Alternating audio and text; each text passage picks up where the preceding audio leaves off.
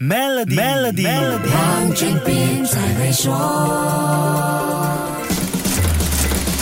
你好，我是黄俊斌。国家银行的货币政策委员会在一月十九号的会议上，把国内隔夜政策利率 OPR 维持在百分之二点七五。不过，市场还是有心理准备，OPR 今年可能会进一步上调至百分之三点二五，回到疫情之前的水平。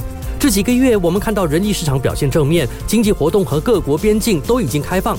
在利好因素下，如果利率回到之前水平，似乎就是一个正常化的过程。那么，企业是不是就不会受到太大冲击呢？那倒未必。专家担心，如果利率再上升二十五个基点，市场可能会吃不消。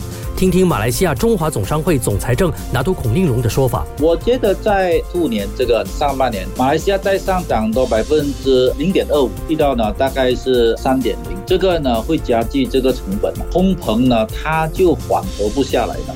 地缘政治危机、欧洲能源和粮食问题、大型经济体成长不如预期等等因素，导致现在的问题变得更加复杂。升息可能导致国内企业面对更大的成本压力。他们很怕一样东西，他们的原材料的价格呢会上涨。我们先不讲上涨，它的价格啊高居不下。我们也看到我们的人力成本也高居不下，全部薪金也高涨了，然后人力资源的不足了。这样的情况呢，我想灯系呢会间接影响到这几方面啊。